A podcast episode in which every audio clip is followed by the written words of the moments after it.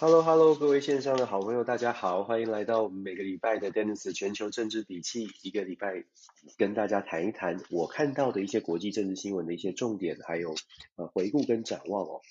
这个礼拜我们大概不用我多说了，我一定会讲说每个礼拜国际新闻都有很多事情，在国际上面发生了很多的大事。呃，台湾一直都期待台湾的朋友可以一直来一直一起来关注，我们一起学习吧，不要说听我说，一起来学习这个星期到底这个世界上啊发生了什么事情，可能跟我们台湾有点相关，或者是在别国的事情可以帮助我们思考些什么。这个礼拜我先从。先从美国跟以色列之间的关系说起吧。我们好久没有谈以色列了。为什么这么说呢？因为这个星期呢，美呃以色列的外长拉皮德事实上有拜访美国啊、造访美国华府，他做了蛮多的动作的，那也都很关也很重要。所以先跟大家来谈一个谈一下美以之间的关系。接下来我们会谈一谈这个日经报道的所谓的幸运的澳洲。澳洲为什么很幸运呢？最近不是澳洲闹得沸沸扬扬的，就说阿库斯我们之前。一段时间跟大家分享的，美国、英国、澳洲有一个 AUKUS、AUKUS、AUKUS，我听到好多种不同的说法，不过不管怎么样，我们直接说英文的简称是 AUKUS。AUKUS 呢，它有引发了很多的后续效应。那日经呢做了一个分析的报道，谈的是。这个澳洲跟中国之间的关系，对他们来说到底是一个短多长空，还是一个什么样的状况？有一些数据的分析，想跟大家聊一聊所谓的幸运的澳洲。他们说幸运的澳洲哦，再来想跟大家简单谈一下能源危机。现在可能呃在台湾的朋友不知道有没有这种感受，可是在美国已经很明显的感受到油价的飙升。现在在美国即将要进入十月份的这个。呃，你可以说是假期 （holiday season），你也可以说进入到冬天哦。在德州，我不知道大家有没有听出我的鼻音。今天在德州，其实从昨天开始呢，气气温就下降了。美国的温差是很大的，在美国来玩过的朋友、待过的朋友就知道，在美国的温差比较大一些。白天呢，可能是呃还有将近三十度，可是晚上可能降到十几度哦。来跟大家谈一下能源危机，来谈一下即将进入的冬天，而且气象学家好像预测是要进入严寒嘛。我是真的，我个人是真的是怕到了，希望这个不要再不要再来严寒了。谈一下能源危机，然后接下来我们来谈一谈。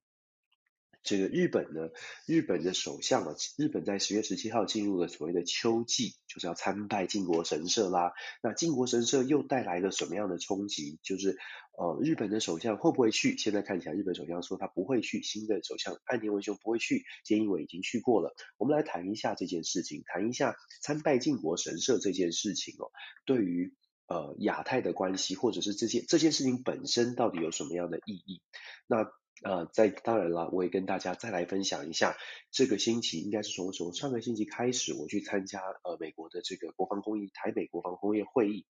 一些心得跟感想吧，尤其是呃感受到在 DC 的整个氛围，我觉得很有趣，不不不应该说用很有趣来形容，应该是说呃一同大部分的朋友都跟我之前一样，都是在新闻媒体上面看到一些。看着透过记者的报道的文字，感受着感受到所谓的美中之间的气氛，感受到呃华府就是从文字上面从报道当中感受到华府对于中国的态度。可是这一次我是亲身的到达了呃新闻事件的现场，而且在而且亲身参与了很多的闭门会议，所以让我有非常。嗯，深刻的感受吧，这个心得想跟大家分享。也许不能分享很多的呃这个会议的内容，但是心情上面可以跟大家来谈一谈，让大家感受一下什么呃现在的华府到底怎么来看所谓的美中关系，甚至他们怎么看台湾的看待台湾的民主哦，可以跟我跟大家来分享一下。好啦，第一则新闻，我想跟大家谈的是这个礼拜的美美国跟以色列的会晤。其实一段时间没有谈以色列，原因是因为美国现在忙了，忙什么呢？忙美中之间的交锋，所以好像没有太多人去关涉关注到以色列。那当然了，之前关注以色列的主要原因也是因为以色列跟巴勒斯坦有冲突，当时有战争，啊、有一些军事上面的，呃，其实也不算是战争，就是基本上以色列就攻击了巴勒斯坦。那事实上，当时引发了国际上面很大的关注，所以接下来很多人都在关心以色列，也很关心以色列的选举。当时如果大家还记得的话，纳坦雅胡结束了长达十二年的执政下台了。那我们说，呃，以色列现在到底扮演这个什么样的角色？拜登上台之后，其实一开始呢，拜登对于新的以色列政府感觉起来他是有期待的。为什么有期待呢？我们这么形容哦，拜登他毕竟是一个呃老谋深老谋深算，或者是说很有经验的政治人物。对拜登来说，以色列的新政府，这个班奈特的这个新政府，而且班奈特跟拉皮德这两个政治人物是联手的。如果大家记得的话，以色列现在的现在的联合内阁是双方谈好了协议哦，一人做一半的任期，真的就是明目张胆这样瞧哦。班奈特先做半，先做这个。两年多的这个总理，然后换拉皮德现在这个外长再来做两年多，一人做一半的任期。所以这两个人呢、班奈特跟拉皮德，实际上这两个人都很重要，对于以色列的未来发发展方向。你可以看他们访问白宫也是白访问访问华府的行程跟安排也是这样哦。班奈特在八月份以总理的身份呢，班班奈特先在八月份的时候，八月底造访白宫跟。跟这个拜登先谈了一谈所谓以色美以之间的关系，而且最重要的是以色列对于伊朗核协议的态度。我们知道拜登上任之后就一直积极的想要重返二零一五年的伊朗核协议，希望可以跟伊朗好好的谈，谈完之后呢，中东的地方，中东地区可以局势可以稳定下来。这是拜登上台之后一直在强调的，透过外交的手段，透过盟友联吼联手，让伊朗感受到压力，让他逼迫着他重回谈判桌，而且回到了二一五二零一五年的核协议。这个核协议是二零一八年被呃被川普所取消的。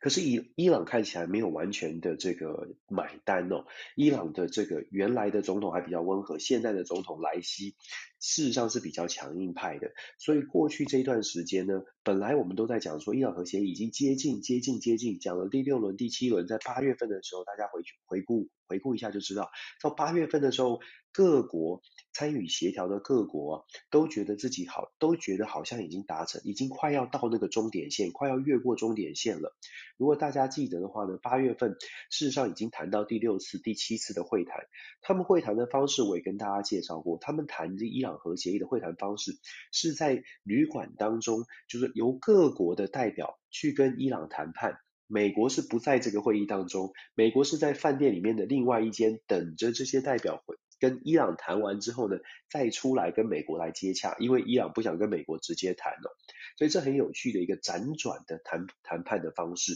那么当时呢，谈到了两百呃，谈到了这个，就说谈到第七轮，第已经第七次会谈谈完，可是就陷入了僵局，然后又遇到了八月份，伊朗就换了总统，新上来的总统非常的强势，感觉起来呢，新总统有不同的看法。新总统上任之后。伊朗开始积极的跟中东地区的和这个国家合作，我们也跟大家分析过。所以莱西上任之后，开始跟伊拉克、开始跟中东地区，甚至是跟这个呃沙乌地阿拉伯开始重新进行连结。原因就是因为伊朗觉得，如果我可以把中东地区都搞搞定，我不会再有这么多来自我的区域内的压力，或许我跟美国的谈判筹码就会多一些，因为毕竟。美国打打的盘算是，我把中东地区的这些国家都拉到我美国的美国的身后，那么我对伊朗呢就会有比较比较大的压力，因为他可以跟伊朗说，你看你周边的国家都是我的人，都是我的盟友，如果你不跟我合作的话，事实上你伊朗在中自己的地区内，自己生活的范围之内，你都会压力很大。可是莱西上任之后呢，很特别的是，透过了伊拉克的斡旋，大家记得的话，我们有分析过，透过伊拉克的斡旋，开始跟中东地区，可能甚至北约地区，开始做一些外交上面的合作。这个外交合作，其实对中东国家来说，中东国家像是沙乌地阿拉伯这些国家，它本来不是这么喜欢伊朗的，本来是很有冲突的。可是发生什么事情呢？大家记得吗？这个阿富汗的撤军事件，在阿富汗的撤军事件，它的后续的效应为什么这么大？就是因为美对于美国是不是还能够那么强势的帮助我们，产生了很大的怀疑，所以让中东周边的国家自己站起来了。尤其是我们谈过伊拉克，伊拉克就自己跳出来说，嗯，我们需我们需要自己来搞定我们中东的和平，因为中东和平，如果我们自己不能够不能够安安安顿好的话，就会让美国有很大的操作的空间。他们不见得反美，可是也觉得自己的区域安全、自己的国家应该靠自己来协调，而不是总是期待的美国可以来协助。那再加上阿富汗事件，让大家觉得，嗯，真的要靠自己比较好。所以伊拉克召开了高峰会，法国也跑来参一脚哦。法国也希望欧盟扮演的角色比美国更重要，毕竟地缘政治来说，法国是比较接近的。好啦，整个国际在中东地区出现了这样的一个变化，这个变化就是美国是稍微的影响力下降的，中东地区想要靠自己来乔，乔不乔得成呢？伊朗现在看起来很努力，我们刚刚说了拉近了这些关系，它拉近了区域稳定，区域当中的国家对它的好。敌意降低的时候，他跟美国在谈判桌上的筹码就会增加。我们刚刚说了，美国一直打的牌就是我我的盟友在中东地区对你有很大的影响力，这是他的一个筹，美国的一个筹码之一。那我们说，美国在呃中东地区其实最重要的盟友就是以色列，因为以色列它的军事实力是蛮强的。拜登政府上台之后，觉得哎，我们用外交手段，中东国家再加上如果以色列可以好好的。被跟我们站在一起，让我们完全对美国言听计从。对于拜登而言，对于美国而言，是最符合国家利益的。班奈特上台的时候，其实跌跌撞撞，因为纳坦雅胡的势力在政府当中还是蛮强的。所以班奈特上台之后呢，他要积极的跟美国拉拢关系，来稳定他自己的政权。所以班奈特的这个联合政府，事实上上任之后跟拜登走得非常近，而且是配合着拜登走。那拜登也因为这样子，觉得我们拜登可以。打着他的这个所谓的国际合作以及外交途径，如果大家记得过去前面这几个月，拜登一直在讲说，所有的事情都可以用谈的，所有的事情都可以用外交途径来解决，但是现在真的情况不太一样了。就像我们说的，阿富汗撤军真的是非常非常的重要，各位朋友，真的差别很大。因为怎么看美国的也角度改变了，你就开始心里出现了疙瘩，之后你就会开始觉得这个这个国家呃到底有多少的力量来支持我？以色列跟美国之间的关系也是这样出现了微妙的变化。我们说班奈特上台八月份拜访了美国，现在拉皮德这个未来的总理哦。拉皮德这个礼拜也造访了美国，谈的是什么呢？都谈一样的伊朗核协议的问题，可是出现了微妙的变化哦。之前的一次是在阿富汗撤军之前，当时的班奈特跟伊朗跟这个拜登谈判的时候，跟拜登在交涉的时候，拜登说的是什么呢？拜登是说在以在伊朗的问题上，重返核协议的问题上，绝对会参考以色列的意见。而且呢，在必要的时候会考虑各种 other options，这是一个官方的 statement。美国当时说的是会考，美国会考考虑 other option，当时就已经给大家一个想象的空间。这个想象空间是，诶，other option 是不是会动用军事的动作？会不会用军事强势的介入？因为拜登是讲外交的嘛。八月的时候，风向出现了 other option 这样的名词。到了十月份，也就这个礼拜，又出现了一个关键的词词句哦。布林肯在跟这个拉皮德对话之后发表的公开声明，他跟拉皮德还有呃阿这个阿联酋的外长一起发表的这个声明，讲到了什么呢？美国会考虑 every options，every options，这什么意思？这个在美国的媒体，它形容是一个这个 blink 呃 blink or you miss it，就是。一眨眼就 miss 掉的一个小小的细节，但美国媒体，你当然可以说它是渲染了，但是你可以想想看，为什么 other option 跟 every option 在文字文字上，在这个外交的官方文件上面被美国媒体点出来，而且其实也真的很多人在关注，因为 other option 是有空间的，是觉得嗯，也许他们讨论到什么特别的一个手段来再来考虑以以色列的利益，然后来跟伊朗谈判。可是以色列的利益很明显的，以色列就是认为说跟伊朗没什么好谈的。对于以色列来说，伊朗只要有核子弹，它就是威胁。所以以色列的态度是非常强势，要求美国是绝对绝对要重返核协议，就是不止重返核协议，是他们觉得核协议本身让伊朗还保有这种核子的提炼的这些技术，连保有这些都不应该。所以以色列的态度是绝对要让。呃，伊朗的核子的能力全部都消失的，那当然大家就可以思考，伊朗会不会愿意做？总而言之呢，布林肯在今天就这个礼拜的会议当中，他讲到 every option 的意思，就说事实上有考虑到军事的行动。那根据多多家美国媒体的报道，这个声明是在闭门会议之后所呃所做出来的一个声明，而这个闭门会议参与闭门闭门会议的人士透露的消息是，确实在布林肯跟布林肯跟拉皮德讨论的过程。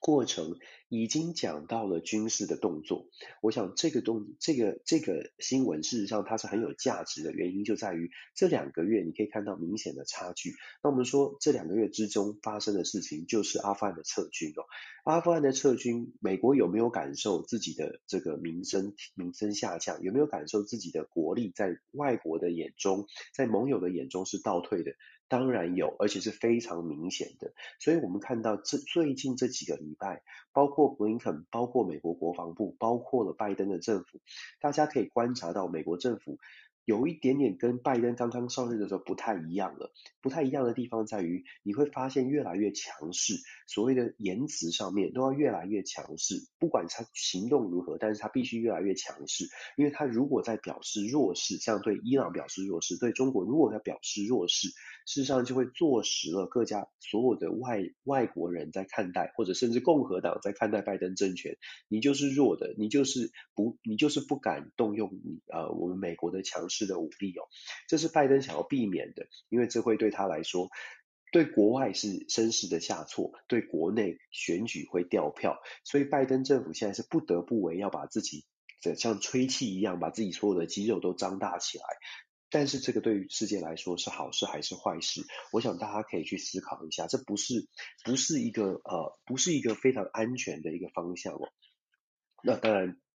这也是我的观察了，大家可以想一想哦，这个局势是这样演变，从新闻上面看到这样子。那以色列呢，拉皮德这一次造访美国，还有一点很值得观察，也很特别的地方，是拉皮德这次造访美国，他特别把这个拜会的行程呢，放了很多精力在跟民主党人士的拜会。大家会说，诶，以色列的外长为什么要去拜访国会？而且拜访的就是 Nancy Pelosi，就是这个民主党的大党鞭，也是国会的议长。为什么这么做？为什么要拉拢跟民主党的关系？是不是因为他是执政党的原因？当然他是执政党。我们知道民主党现在是执政党，但是以色列的这个新的。联合内阁呢，政府要去跟这民主党拉近关系，它主要的原因是因为过去这十二年，纳坦雅胡执政的以色列是极度的偏向共和党，或者我们说极度的偏向啊、呃、犹太教，或者是这个美国的美国社会当中的保守势保守势力哦。他极度偏向保守势力，当然他有他的好处，好处是共和党是全全力的在支持，用强硬的方式支持以色列。大家记得我们刚刚说的以色列跟巴勒斯坦的冲突，当时演变得很激烈，巴勒斯坦人被打得很惨。当时非常多民主党的，在美国民主党的说比较进步派的民主党的国会议员，进步派的政治人物。很努力的在帮巴勒斯坦人发声，觉得这个大欺小，觉得两边不对称，巴勒斯坦人被打得很惨，流离失所是不对的，所以要求美国的拜登政府，因为既然是民主党内的进步派，他们就要求执政党，民主党现在是执政了，你们不应该再按照共和党保守派的势力这么的对于以色列百依百百顺，应该要站在人权的角度去帮巴勒斯坦人发声。所以当时民主党的进步派提出了非常多的这个政策，要来扭转美国对以色列的援助，甚至是进步派还说，对以色列的军援，每一年上千亿美金的军援或者是呃经济援助应该要截断，至少要重新的调整。那拉皮德上任之后，这个新呃这个这个 Bennett 就是新的以色列联合内阁上任之后呢，他们当然会担心，他们当然是希望可以修补关系，修补关系跟谁呢？就是跟民主党的这一群人哦，所以他们希望未来的美国跟以色列的关系是可以不用是可以跨党派的取得支持的，不用面对到太大的这个风太大的这个政策的转变。目目民主党在执政的时候，美国对以色列的关系，它是它的支持是。表面上还是维持的大致是一致的，毕竟国家的政策大政方针不变，可是支持的力道其实有很明显的差距。民主党对以色列的支持比较是基于以色列是中东地区很重要的盟友，不得不支持。可是，在实际的实际的细项的支持上面，民主党总是稍微的比共和党要来的弱的弱一些。那这个在我们在看在外局外人在看我们在外界看起来好像都一样嘛，美国跟以色列关系不错。可是你如果自己是以色列政府或者是在以色列当地生生活的人，其实你会有很明显的差距。纳坦雅胡时期，美国的共和党共和党执政，像川普执政的时候，可以真的是很大胆的做任做非常多对以色列的支持。可是到了民主党执政，差距就很大。好啦，说这么多，关键在于。以色列现在新内阁现在要修补跟民主党的关系，民主党怎么回应呢？这个呃，Nancy Pelosi 呢，很也很直白哦，也很也很够意思了。其实，Nancy Pelosi 就直接说，他会去协调民主党内的进步派的人士，等于是把他乔掉了，就是说要对以色列的支持要延续，要延续国家的政策，不会。不会去谈这个，把以色对于以色列的援助不会被不会被删减了。Nancy Pelosi 自己这么答应，虽然我们不知道 Nancy Pelosi 还能够做多久，毕竟他已经八十高达八八十以上的高龄了。Nancy Pelosi 的位置在民主党内也确实是岌岌可危。今年二零二零年，明年二零二零年的其中选举之后，民主党是不是还能够维持多数党？如果不是的话，我想 Nancy Pelosi 大概他的这个议长生涯也差不多告一个段落。总而言之呢，以色列现在拉拢的不只是共和党，现在也在积极的跟民主党交好，原因是因为希望可以扮演更大更多的角色。那你可以想象啦，那那这个以色列国内的纳坦雅胡就前总理，他是大力的批评哦，之前他大力的批评这个新的这个年轻人团队跟拜登政府呢走得太近，跟民主党言对民主党言听计从。外交手段根本没有办法吓阻伊朗，外交手段也没有办法让以色列可以跟巴勒斯坦能够能够达成一个符合以色列的需求的一个协议哦，所以纳塔雅胡是不断的在不断的在批判。刚开始看起来，纳坦雅胡的批判会让以色列国内的人民觉得有点道理，就是不能够完全贴近美国。可是谁知道国际形势的演变会走到这样子哦？我所谓的走到这样子，就说美国的 reputation，美国的声望在下降下降当中，所以这个老大哥本来是觉得可以操控。Bennett 跟这个拉皮德的，可是现在反过来，美国需要以色列变得比较多，更多了。美国因为需要以色列，所以拉皮德跟这个 Bennett 这个联合联合内阁的对于美国的要求，变成美国反而要照单全收。就像我们刚刚一开始说的，从 other option 变成 every option，这是符合以色列的期待的。所以你说小小弟作为一个小弟，我们这样形容吧。作为一个小弟，本来小弟呢，他对大哥的这个决策影响力是有限的。可是当大哥年华老去，当大哥开始权力有点、有点、有点这个口袋不够深了，当大哥开始觉得我现在手手边的事情很多很忙，没有了没有空来处理小弟这个这个所所所所所控制的地盘了，大哥可以智慧的空间就变少了，小弟的声音就变大了，反而啊，经过的这几个月之后。Bennett 跟拉比的这样的一个呃这样的一个友好的政策，唯大哥是从的这个政策，取得了美国拜登政府的信任，甚至现在进一步的让以色列的要求变成美国呃美国必须要去考虑的部分。我觉得外交很有趣，尤其国际政治，我们要稍微的慢一点，让子弹飞久一点，你就会发现，嗯，刚刚开始看起来是低头的，怎么后来变成扮猪吃老虎？变成了美国不可或缺的盟友。你可以看到，现在美国对于以色列，尤其是对 Bennett 跟这个拉比的这个组这这个联合内阁，一开始真的就如同我所说的，拜登是非常非常的希望这个这个这个小弟的新的新的政府可以多多配合美国。可是现在反现在情势有点反转了，反转过来变成他们的要求。美国必须要认真的听，而且会必须要考虑是不是因此要为了他们的需求来调整美国的政策。所以第一则新闻讲的就比较比较多，就在讲这个呃美色美国跟以色列的关系。我们延伸来说，这一次的公报当中，其实也谈到了一个整个啊以色列在中东地区将来想要扮演的角色。美国的布林肯还有还有这个呃拉皮德以及阿呃阿乌呃沙乌阿联酋这两个国家我总是念错，沙乌地阿拉伯跟阿联酋，阿联酋的外长呢共同发表了声明，他们要针对亚伯拉罕协定 Abraham Abraham Accord Accord 亚伯拉罕协定呢有一个新的新的这个协议新的倡议。这亚伯拉罕协议本来就是中东地区一个蛮重要的一个协议，那现在有新的倡议，这个新的倡议，新的 initiative 是什么呢？包含两个重点，未来我们可以持续观察，到底有没有办法落实。两个重点，一个是在宗教的问题上，我们知道在整个中东地区为什么会有这么多这么多的冲突，它是因为大家对于宗教的认知不同，你信阿拉，你信基督，每个人对于认知不同，那在偏偏在认知不同的情况之下，他的很多教义或者是很多的论述，又告诉你说特定的、特定的意、特定的事情是不能改变的。譬如说耶路撒冷，譬如说很多的、很多的这个教义上面的冲突，是从小就告诉你说就是这样子，没有没有协调，这是神的旨意，这是神的要求，不能改变。你知道有的时候就是我们是社会，很多我们的想法跟概念都是社会建构的，这个 social constructivism。社会建构是说，譬如说我们大家想一想哦，举例来说，你为什么叫我为什么叫 Dennis，我为什么叫翁宇中，你为什么叫某一个名字哦？你你的名字是是是是父母给的，我们都知道。可是你你觉得你父母给你的名字，如果全世界的人都叫你另外一个名字，那你你还是不是这个名字？这个有点抽象啊，不过我想说的是，社会建构论告诉你的是说，你所相信的、你所认知的世界，它必须是所有的人都同同样有同样的认知，同样的同样的这样子认定你，你可能才会加深你的这个认知。宗教也是这样的，宗教上面有可告诉你很多不可分割的事情，譬如说耶路撒冷是不可分割的圣地，为什么它是不可分割的？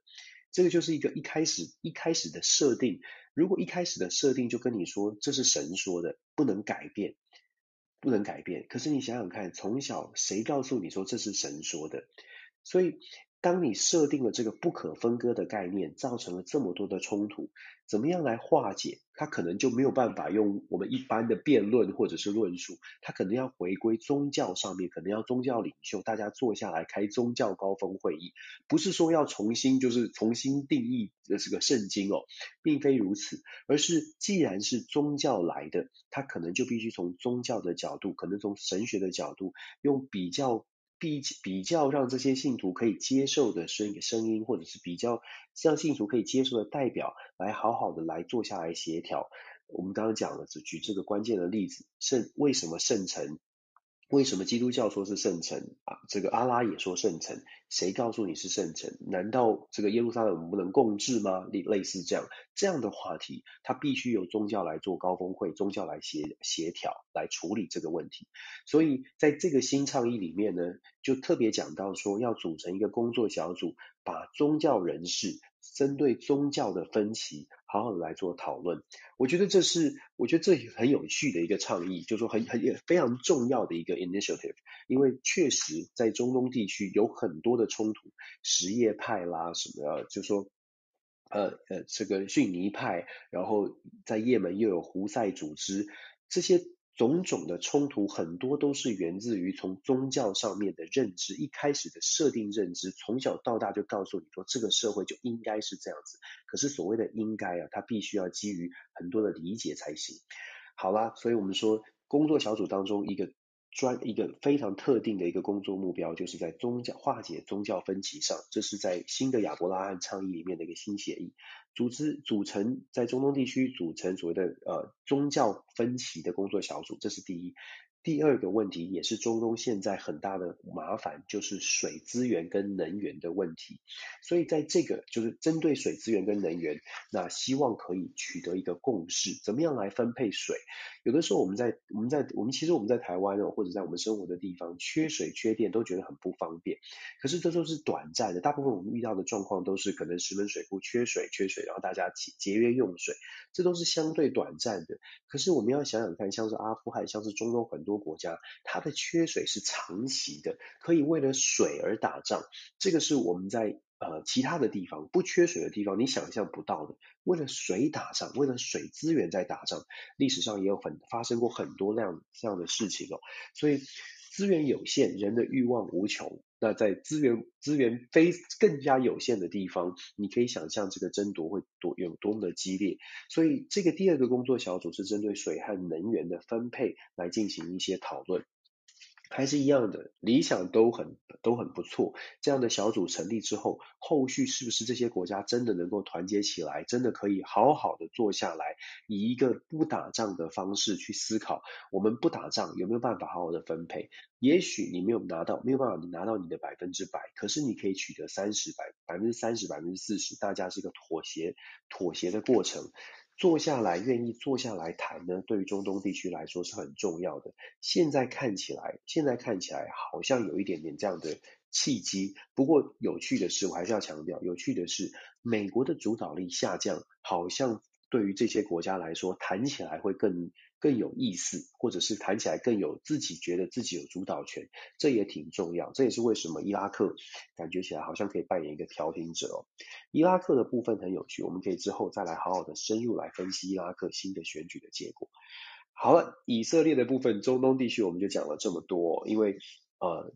对，最后我忘了说了，我个人觉得啊，中东地区的这个呃危机，或者说以色列跟伊朗的冲突呢。现在以色列是对于伊朗是很不满，其实长期都不满。我会觉得说，以色列跟伊朗的冲突，虽然大家都说我们在台海的紧台海很紧张，虽然大家都在讲说两岸关系很紧绷，全球都关注在印太地区的印太地区的危机哦，可是我觉得在中东地区，像是以色列跟伊朗这两个国家之间的冲突也非常值得关注。为什么值得关注呢？呃，我自己的我自己的判断或者是解读吧，以色列跟伊朗的冲突，它如果发生，它不会是像台海发生冲突这么的可怕。我的分析是，我的解读会是，因为以色列跟伊朗如果真的发生某种程度的军事冲突。它的这个强度不会特别强，可是又可以引起全球的注目，而且会让很多的国家觉得，也许战争是不必要发生的。那在转移这个全球焦点，再加上呃，再加上这个冲突又是可控制的情况之下，以啊以色列跟伊朗的冲突，对于美国来说，它不会是至少。美国不会是全力的要 hold 住这样的一个冲突发生，因为美国的利益盘算也是，如果以色列可以让伊朗觉得有点震慑，以色列如果可以扮演逼迫着伊朗在谈判桌上筹码少一点，或者是把伊朗逼着往后退，对美国来说也不失为一个，也不失为一种呃良好的政策或者是良好的手段。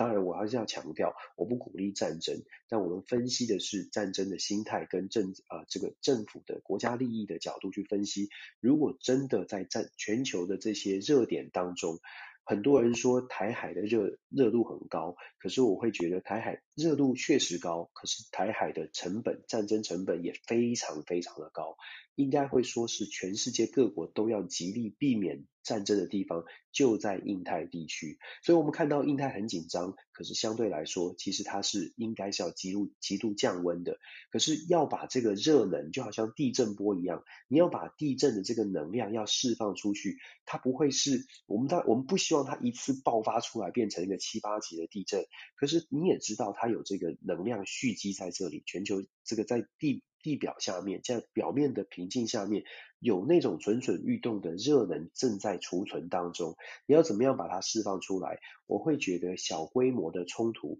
它有可能是美国比较愿意选择的途径哦。所以我说，以巴之间或者中东地区，也许我们要呃稍微的更加关注一下，因为那边会是真正如果真正军事冲突会发生，应该是发生在这样的地方哦。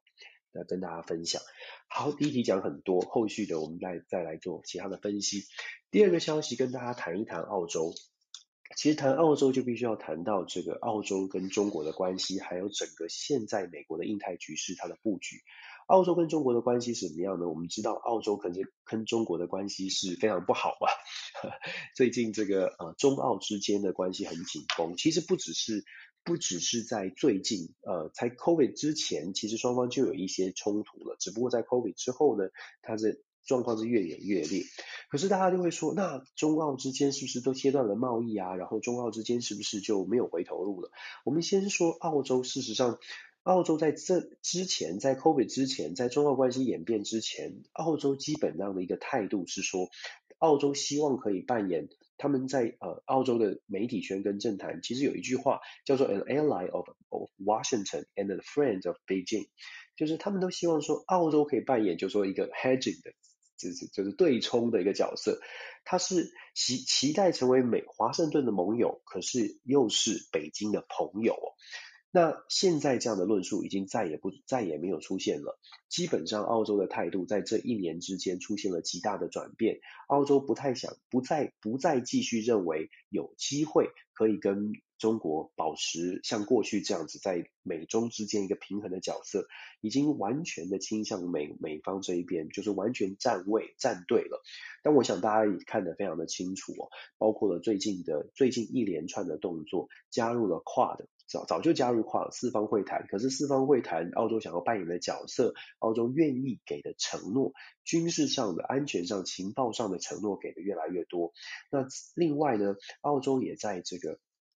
最新的 AUKUS AUKUS 上面呢，也跟美国达成了协议。第一阶段虽然 AUKUS 还在研发，就是还在继续扩张它的内容当中，可是第一阶段要做到的事情就引发了很大的争议。我们也说过了，核子动力潜舰的开发。这个这个部分，美国愿意做技术的移转，那澳洲呢，要做技术移转，那也代表澳洲其实就是打算要这么做，要打算这么研发。虽然澳洲本身的军事实力是有限的，呃，以澳洲的军队来说，大概不到十万人的澳洲军队，我们不是说人数，以人数来看它强不强，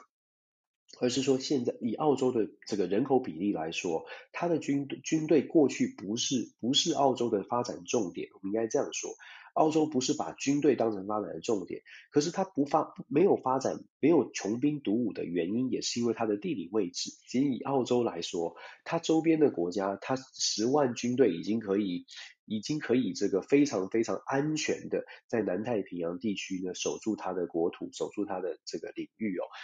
毕竟它附近像是纽西兰啦，像是这个，像是一些这个呃其他的太平洋岛国。老实说，它不需要准备太多的军军事的这个资源，它不需要投入太多的军事资源，因为大家要知道，就养军是很贵的，就是军备不只是军购的这个采买，就是军事武器的采买设备，它本身很贵，更贵的是什么？更贵的是武器装备的维修保养。呃，维修保养跟人员的训练，其实那才是最贵的。就是你刚你买你买一个潜舰，你买一个飞机，你买十六 F F 三十五，买的价钱就像我们买车一样，你买一台兰博基尼，你杰尼，你买一台这个呃 B N W，买都是很可以买的，这个售价你都可以看得到，就是都是 OK，就是你可以买得下来。可是买下来之后的维修保养，尤其是当你这个武器设备。尤其是大型的武器设备，如果你要用的五年、十年、二十年，它的维修成本是逐年上升的。所以这也是为什么呃，对于国家来说，它的军备的安排或者是国防的预算，总是可总是希望可以拉抓在最符合自己需求，但是不用太多。尤其是你没有扩张的野心的时候，你完全不需要是大幅的增加军备。那当然，我们看到全世界军备用最最凶的都是大国了，美国、中国。那中国当然最近因为解放军的百年建军计划，中国不断的在扩张军备。呃，原因呢，除了自己的百年计划之外，当然他也觉得到觉感觉到有威胁，所以让别中国是投入了大量的军备。我们说。回到回过头来讲，澳洲啊，澳洲在没有就是军备对他来说并不是一个发展的重点。澳洲主要发展是贸易，那跟美跟中国之间的贸易切断了联系。很多人就说，那澳洲对这对对对澳洲有没有影响？所以我说这个星期日经有一个呃日本的一些媒体呢，对于澳洲的这个经济影响做一个分析，我觉得很有趣。他们甚至用幸运的澳洲来做标题。确实，你看我们看一下数据之后，你会觉得嗯确实蛮幸运的。怎么说呢？澳洲在跟中国的关系变得不好之后啊，大家会说啊没有贸易了，没有没有出口没了怎么办？可是数据告诉我们刚好相反的。为什么数据告诉我们相反的？事实上，数据告诉我们，从二零二零年一月，如果以进出口到中国的这个呃数字来说，二零二二零年的一月份呢，中呃澳洲出口澳洲出口到中国的出口到中国的数字大概是一百亿左右，大概是一百亿澳币，一百一十一百到一百一十亿澳币左右。那当时进口从中国进口的这个数字呢，大概在七十七十亿左右，七十亿澳币，七十亿澳币。那么现在呢，我们说最近这三个月，二零二一年的五六七八，就是最近这三四个月，平均的中国到呃澳洲出口到中国的总数，这总总金额大概来到了一百八十亿到一百九十亿。我记得刚刚我说的吗？刚刚是一百亿，现在来到了一百八十亿、一百九十亿，足足上涨了大概上涨了八九十亿哦。然后。在进口的部分呢，进口的部分还稍微的下跌，从七十亿降到了大概六十几亿，还稍微的微幅下跌。我们从进口跟出口，你可以看到这个差距就变顺差更大了。这什么意思？这代表说中澳之间的关系虽然变得恶化了，可是真的有没有影响到澳洲？就是澳澳洲赚钱？看起来没有啊，看起来中中国跟澳洲之间的贸易对于澳洲来说。新闻上面说好像有影响，新闻上面说好像影响很大，好像会会可能会产生产生冲击。可是事实的数据告诉我们恰恰相反。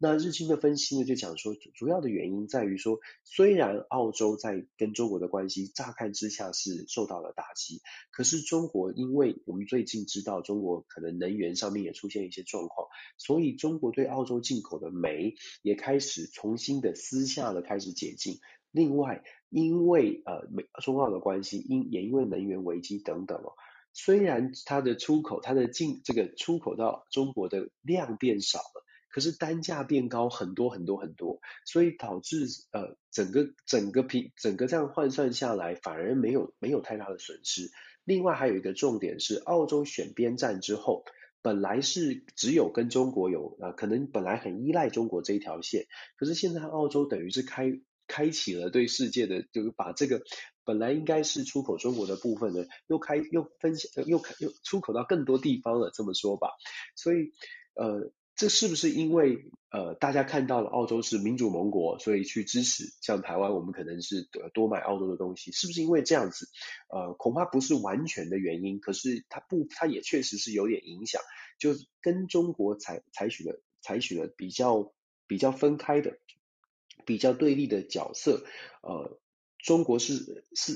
事实上还是有继续跟中国中跟澳洲做生意，也不是完全的切断，虽然表面上是，可是试一下很显然的不是。然后再加上跟其他的国家也开始了新的市场，因为要转转市场，所以澳洲也积极扩展其他的市场。所以以经贸的角度，我们纯粹以经贸的角度来看，澳洲在这这一段时间跟中国的关系决裂。不但没有影响澳洲的发展，反而呢，反而让中，反而让澳洲啊，在经贸上面是获利的。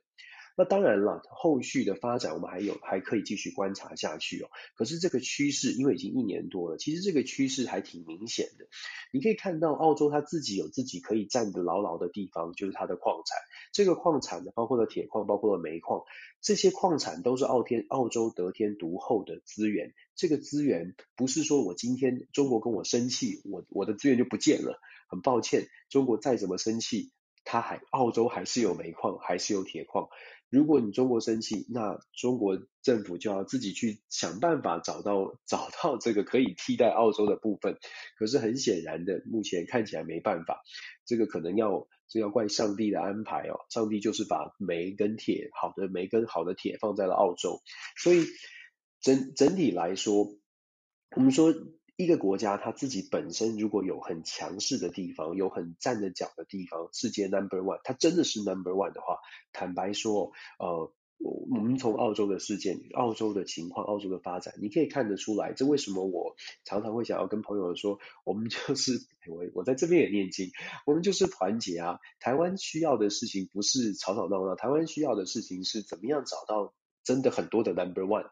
你有 number one，你其实你就很有底气哦。你很有底气的情况之下，很多事情呢，感呃感很多事情就会更有勇气去说去说不。或或者是呃，或者是说，嗯，可以站得更站站得更挺吧，不用不用不用去做更多的妥协。我觉得澳洲，呃，今天分享澳洲的这个经贸的数据哦，主要是想跟大家分享的是，其实你可以看得到，澳洲军队，你说它也没有非常的强大啊，它就是十万左右的军队，它之所以可以呃现在可以屹立不摇，当然你可以说它的地理位置距离很很很遥远，距离这个呃。冲突区很遥远，可是进一步去思考，它是不是自己有自己自己站稳脚步的这个条件跟能力呢？我觉得它是，我觉得它是。你可以说它是因为天然资源，它是。可是天然资源之外，它也必须要有完整的政策来配套，完整的可能甚至是说，呃，比较比较团结吧。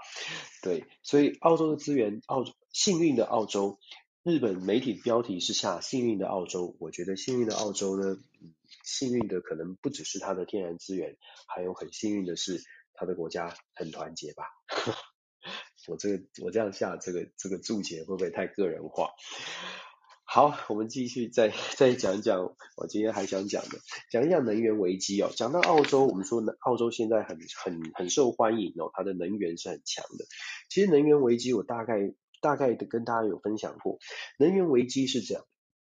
能源危机呢，现在在澳在在英英国前一阵子，因为大卡车司机缺短缺的关系，所以出现了能源的危机哦。那但是可是那个不是真正的能源危机，真正的能源危机其实才正要开始。我们知道 COVID 的期间，其实整体来说，全世界在 COVID 的疫情当中，它的产能是减少的。产能减少当然因为疫情的影响，可是产能减少是不是代表需求减少？不见得。大家可能会，你的电视机可能多看几个月，你本来想换电视机的。因为少了电池，你车子你因为现在疫情当中没有晶片，所以车子你本来想换车的，但是没有没有没办法，因为你没有车子，没有产量。那这个产能减少，并不代表需求减少。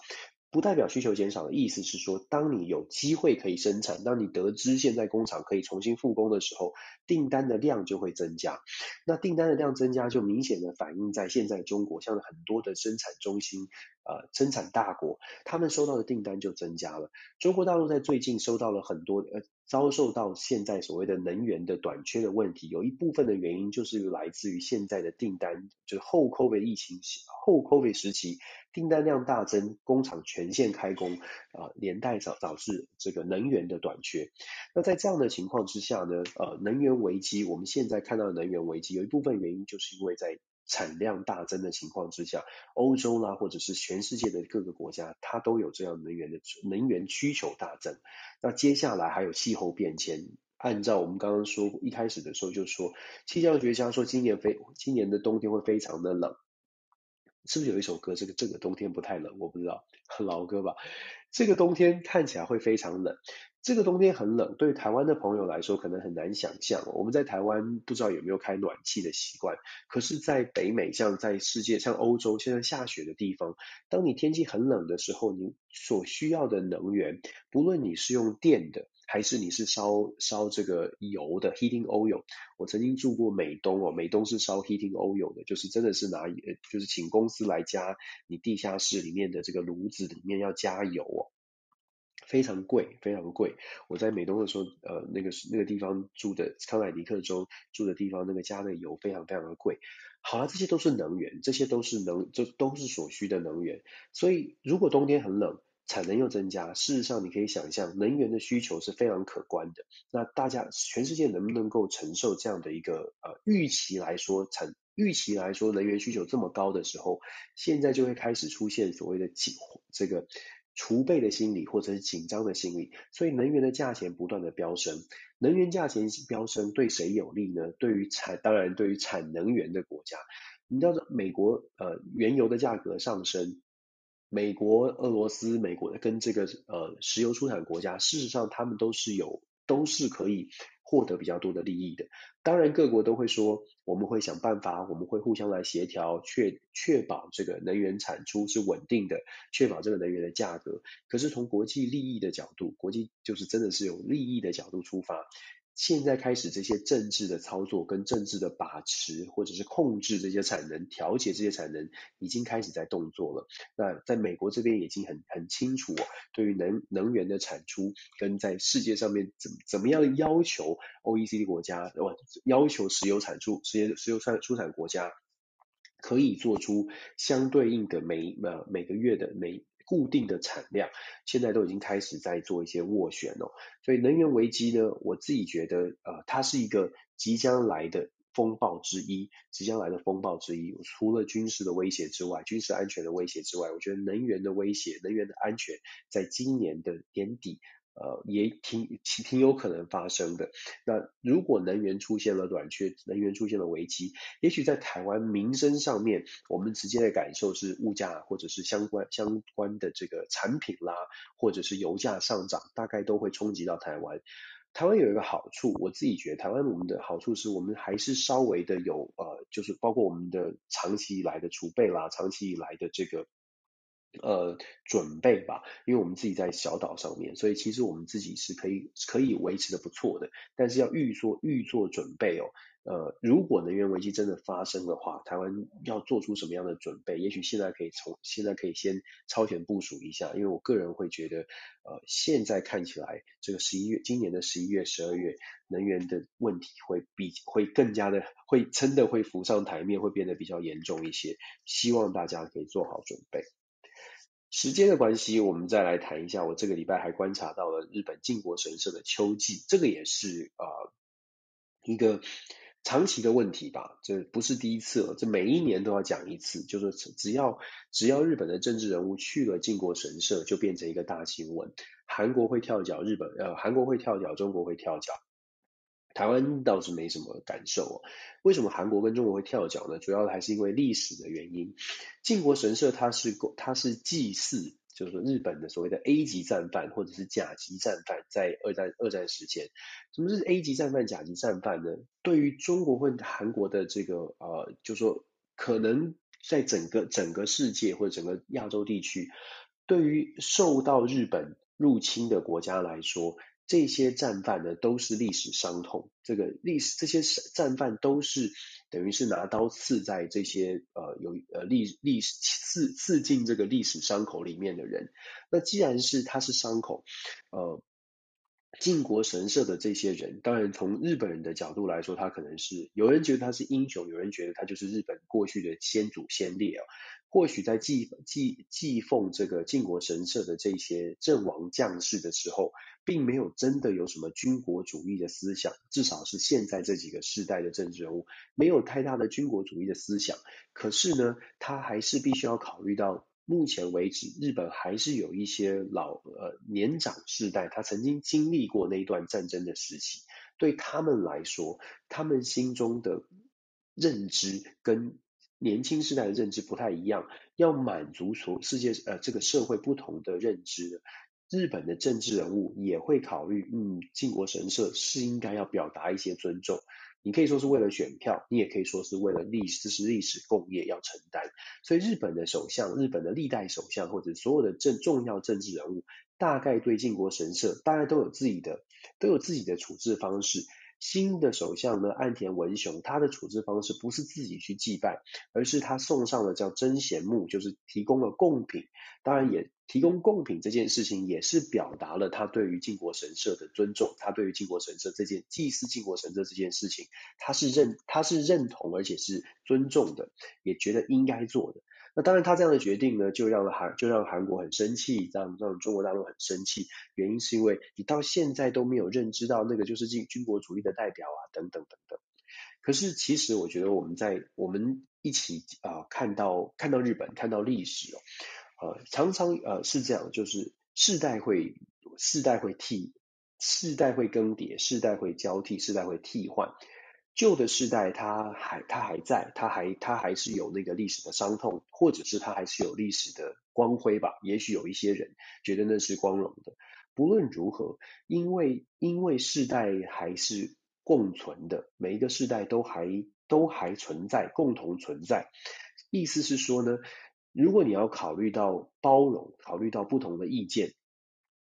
以日本自己本身来说，当然会有政治人物，他必须要兼容这个社会的不同的意见，所以他必须要做出相对应的，譬如说参拜的动作。那中国跟韩国，甚至在台湾呢，在看待进参拜靖国这神社这件事情，同样的，对国内大家可能会有不同的包容，可是毕竟它是外国，毕竟它是就是日本，毕竟它是一个伤痛的历史。呃，康奈尔大学一个知名的教授叫做 Jessica West。他写的这一本书啊，这个这个呃，这个呃，就是基本上他写了一本，现在突然突然一下子卡住，忘忘记名字。他的这本书里面讲的，其实就是透过对外国外国事务的，对尤其是他讲中国跟日本的关系，他就特别讲到对于这些历史的伤痛，你怎么解读？事实上是对于国内，对于整体的自己的国家意识是有帮助的，就是建构一个更强、更强健的、更团结的国家意识是有帮助的。可是这种对内的团结，事实上有的时候对外它就是刺，它对外就是伤害，或者是对外就是一个挑战，甚至是冲突。可是对内它是很必要的。对内我们要有一个共同的敌人，或者是有一个共同的、共同的生气，或者是同仇敌忾的历史。这个历史对于团结内部是重要的。那这也是可以解释为什么日本参拜靖国神社，政治人物参拜靖国神社总是会，真的是总是会引发中国的反啊反抗，或者是韩国的不满，因为他的这个政治的意识或政治的意向。抗议这件事情，抗议日本政治人物做这件事情，对于国内，就像我说的，对于国内凝聚某一些人，尤其对这段历史有伤痛、有感觉的人，他是有帮助的。既然有帮助。所谓的有帮助，它就不只是心情上的好坏，它甚至是政治上的选票。所以大家就可以去理解，为什么当我们出现一些历史伤痛的时候，你会发现，呃，有一些媒体或者有一些政治人物就会开始有不同的解读。其实我们看所谓的看待所谓的历史伤痛，不管转型正义也好，或者是回顾历史怎么解读也罢，事实上，呃，在欧洲的德国，呃，或者是蛮多欧洲国家，甚至南非吧。他们做的方法就是整个的和解。所谓的和解的方式呢，是让所谓的和解，它的和解是朝着正向的，希望整个社会可以更加的团结，把所有的力量可以朝向正向的来做解读。这个对于政治人物来说，其实没有太大的加分。就是对特定的特定的政治人物有特定的觉得有政治利益的话，他可能没有办法有那么大的加分。可是对国家、对整个国家、对整个社会，它是有一个伤口愈合的效果。呃，但是必须，但是必须要大家都愿意去愈合那个伤口，政治人物要有共同的共识，又是要团结，要有这样的意意识，就什么样才是对整个国家、对自己所在的国家、对自己所在的社会是比较好的。那么很可惜的，就是说，呃，不是每一个国家都有这样的团结的共识，不是每一个国家都觉得，呃。这个呃，政治利益要放在国家利益之后，不是每个国家或不是每个政治人物都有这样的认知吧？呃，我我自己是这样觉得啦，就是看靖国神社，然后看整个我们我们我们的这个国际政治吧。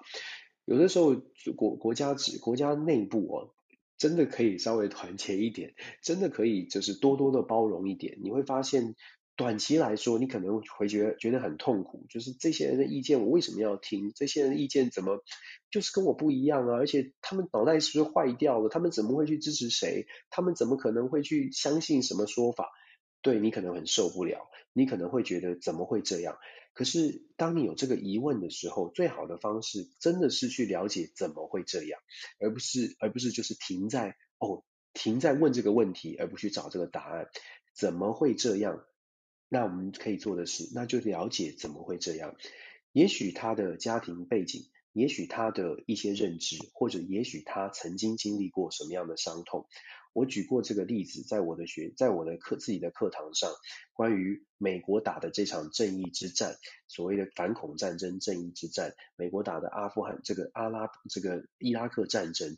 我就有真的学生在课堂上是。等于是不敢说是含泪控诉，可是他就说美阿拉伊拉克来的学生留学生，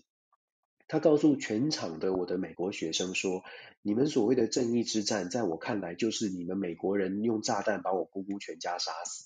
他们就是他们是好人，可是一家六口就炸掉了，他们没有他们不是军人，但是他们就被炸掉了，所以我说我说。有的时候我们在论述的时候，我们提出了这个问题，我们会觉得你怎么会这么傻呢？你怎么会去听谁的呢？你怎么会怎么样？可是这个怎么会，其实应该是一个开端，而不是一个，而不是一个这个呃判断的结尾。我们只只只只说到说，嗯，这个人怎么会是去听谁的？这个人怎么会支持谁？可是真的怎么会是要问自己的问题？怎么会？你愿不愿意呃去了解那个怎么会？如果你愿意去了解每个人背后的怎么会，那也许你就知道为什么包容这么重要。因为他那个怎么会的来源，可能是真的是家族的伤痛，有的人在我们在台湾也是这样，我们总是停在怎么会，然后我们就说，哎呀，这个人蓝的，这个人绿的，算了算了，这个人是脑残，这个人就是不思考，这个人就是怎么样，真的是这样吗？多多的去认识这个人后面的怎么会，其实可以帮助我们，让我们让我们真的走在一起。我我觉得，我觉得其实每一个人都比想象当中的还要更重要一些。我分享国际新闻，他的我的初衷就是，其实我很不想，我我很不愿意说什么，我很不愿意让大家觉得说，我们一定要有什么立场才能来看台湾的未来。我觉得就是因为台湾很重要，就是因为我们的国家在世界上的角色是是关乎到我们的生存的，所以我才觉得这不是蓝绿的问题。我也期待自己就是分享国际新闻，真的没有蓝绿，只有这个国家能不能生存。希望我自己扮演的角色不敢说很重要，可是如果我可以分享一点点，让大家觉得嗯有一点道理，也许可以啊一起来思考。这就很好了，这就很好了。那我今天讲靖国神社，其实也是希望说大家可以了解靖国神社的参拜，政治人物都有自己的盘算。可是我们作为一般的公民，我们一般的普通的百姓，其实也可以从这个角度来看看待，就是可以去多多思考，为什么政治人物要做这件事？知道为什么就比较好，就比较容易找到答案，就比较容易不要这么快的跳到二元对立，就是我讨厌你，我喜欢你。好，既然讲到这个呢，最后呢，结尾呢，我就来分享一下我参加这个华府的会议哦。我们说台湾很重要，我一直都觉得这国家是非常重要的。我我我我也说了好多次了，其实不是中华民国或台湾国的问题，我从头到尾我都觉得中华民国、台湾国它都是我们国家的名称。大家接受我们就改变，如果要改变我们就改变，不改变我们就维持现状，这都不是重点，重点是我们怎么样让大家两千三百五十万吧，现在可以可以好好的相处，可以可以真的生好好的长治久安的生活，所以我去了华府参加这个会议，代表的是在野党。去参加这个会议呢，让我从新闻外跳到新闻内，变成了新闻的真的里面的人，而且是闭门会议里面的人。我我我我这个人就是这样啊，大家听到就听到，我也不会演，我也我觉得没有什么，我觉得可以说的事情我就会说，我也不会特别去避讳什么事情。这个闭门会议让我有个很深的感受是，华府地区、华府的智库、华府的政策决策圈非常非常担心台海会发生战争，非常担心，而且觉得这个是一个真实即将发生的事情。非常多人问说，为什么台湾不担心？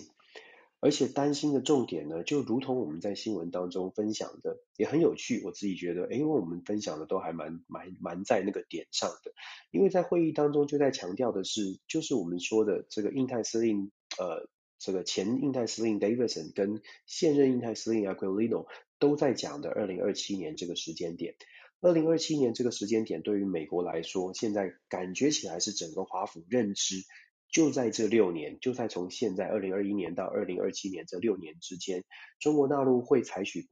会采取行动。当然不能不能说啊预见说一定是战争行为，可是一定会采取某种行为。他们的分析其实跟我们讲的差不多，分析是有很多的点的。第一个点是军事上面的，我们刚刚说了养军是要很多钱的，因为要很多钱，你总是这个钱呢不能够是无限上不无限的花费。如果你养养这个部队或者是养这个军舰，又盖新的军又造新的军舰新造新的飞机大炮等等。大家想一想，这都是钱。这个钱的投入，你如果如果只是投入不花费，就是如果只是投入，可是没有用，事实上它就是它就是浪费。所以基本上从现在到二零二七年，解放军建军百年，假设他们一切顺利哦，所有的目标都照着照照着解放军的计划在建设。到了二零二七年，他们的目标就是在第一岛链之内，完全的有压制力，不管美国派什么人、什么船舰来，他们都有压制力。那么那么这个军队就达成了这个军队的 capacity、capability 能力跟 capacity 跟容量都达到了一定的要求之后，中国在思考上面就就可能会比较更加的积极一点。积极的原因是因为如果这个军队不拿来用，他们会到达一个我们就讲说一个 use it or lose it 的 moment，就是用掉或者是就浪费掉。这个会都就像是买食物一样，会有过期的，会有期限的。只是这个军队军队的期限可能长一点，可是它是不断的在烧钱的。想想看，其实用我们自己一般生活当中的思考去思考一下，你想想看你，的你的你你要盖一个你要建一个网站，如果网站通通都没有收入，我们的部落格我们要经营部落格，经营 YouTube，经营什么网站好了，你要烧钱这个烧钱经营这个网站，可是这个网站永远都没有收入，你总到总会到一个停损点，觉得应该停止了啊，我可能就是不适合走这个路线了，可能就不适合当一个网红，类似这样子，你总是要有一个停损点，所以我在这边得到的，我在华府的这一个礼拜，大概几天的时间，得到不断的消息是，大家就告诉你说，这个威胁是真的，他就算不是军事的威胁，他也会是采取某种的行动，因为他必须要证明给他国内的民众看，说努力了这么久的解放军的建军，努力了这么久的民族复兴大业，要有下一个历程。我们在最近这个礼拜，普丁也跳出来说话。普丁也说，中国要出解决这个这个两岸的问题呢，他不见得要用武力，他确实不见得要用武力，但是他必须他他会有一些动作。我跟大家分享的是情报，不是我个人乱讲，我又我怕我又要被骂。这个我我我我想要跟大家说的是，这些消息它是真真实存在的。那既然真实存在，所以我会一直讲说，真的是。我们需要去思考的是，在这五六五六年的期间，我们先了解知己知彼嘛。如果中国是这样的想，中中国有这样的准备，美方的研判是这样，也许是军事，也许不是军事，那么代表的是台湾需要更。更加的有力量来应应应应这些挑战，应应这个真实出现的挑战。再者呢，为什么二零二七年呢？大家算一下时辰哦，二零二二年就是习近平起的两任任期结束，二零二二年也就是说明年，二零二二年到二零二七年，如果没有太大意外，就是进入到习近平的第三个五年的任期。习近平到第三个五年任期，如果到了二零二七年，他没有交出。漂亮的成绩单，我说经济上如果没有交出漂亮的成绩单，你可以想象得到的是，他要交什么成绩单出来，来面对他的呃中国大陆十四亿的人口，来面对他接接下来可能还想要进入第四个任期，也就再再做五年，做到二零三二年。当然了，中间有很多的变数，他自己的身身体的状况啊等等。可是为什么大家会判断二零二七年可能会有一些动作？有一个部分政治上面的原因，就是在于说他的任期第三任结束了，你还是没有做到什么事情，他就有他的压力了。大家也不用想象说习近平就是很安稳的坐在那里，事实上，绝对中国内部有很多不同的声音，这是绝对会有的，毫无疑问的。所以他必须要有要有成绩单，不管民主国家还是非民主国家，政治人物一定得交出成绩单的。北韩可能稍微特别一点，因为北韩是完全强烈的控制它的社会。可是中国很显然的，中国并不是传统的这个意意象当中的专制的共共党政权。这也是为什么在中国大陆，你可以你做生意什么都还是可以的。在这样的情况之下，多元的意见也许不在台面上，但是台面下绝对的绝对是有的。所以你可以想象，为什么中国政府必须要拿出成绩。好了，我们说在华府，我们关关注到听到这么多的消息哦，听到这么多的消息，完完全完完全就围绕在台海的危机，印太战略很重要，台海的危机是存真实存在，可能是军事，可能是其他的，可能是经济。那所以我们想带回来的，或者说我想要跟大家分享的，还是一样的。也许大家会觉得，哎呀，这个 他有什么怎么样的想法？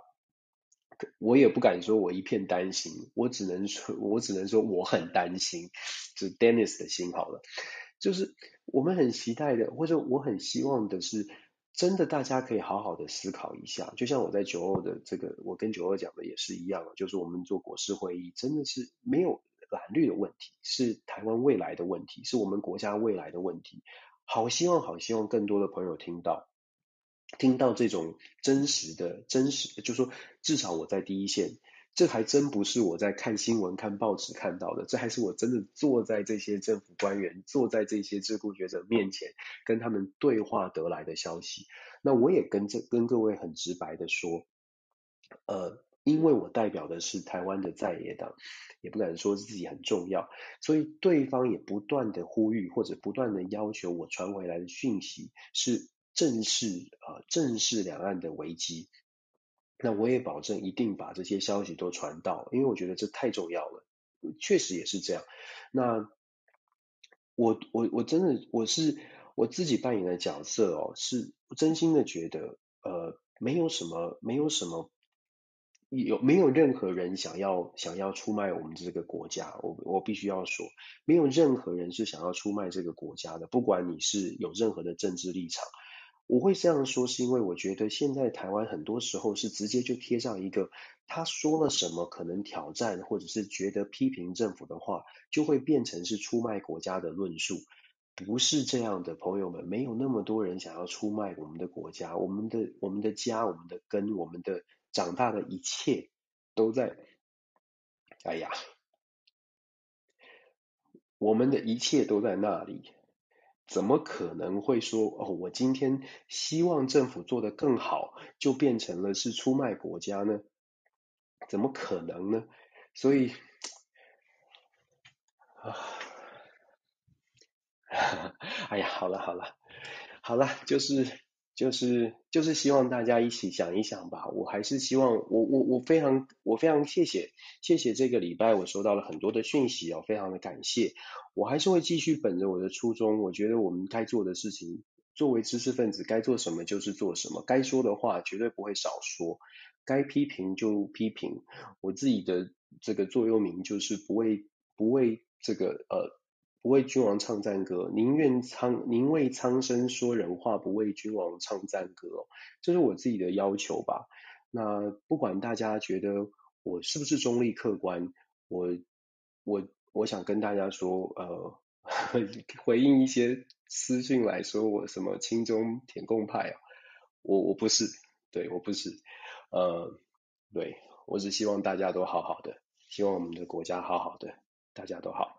好。谢谢大家，每个礼拜的时间，我还是会跟大家分享这个、这个、这个不专业、不专业，这个、这个今天不真的不专业。总而言之呢，希望大家呢都都可以多多看看这个世界发生什么事情，多多想想我们国家怎么一起走下去。我觉得这个才是我所期待的。那当然我也不是很重要，我们只是说谢谢线上的三百多个朋友正在听我说这样的这样的一段话，呃。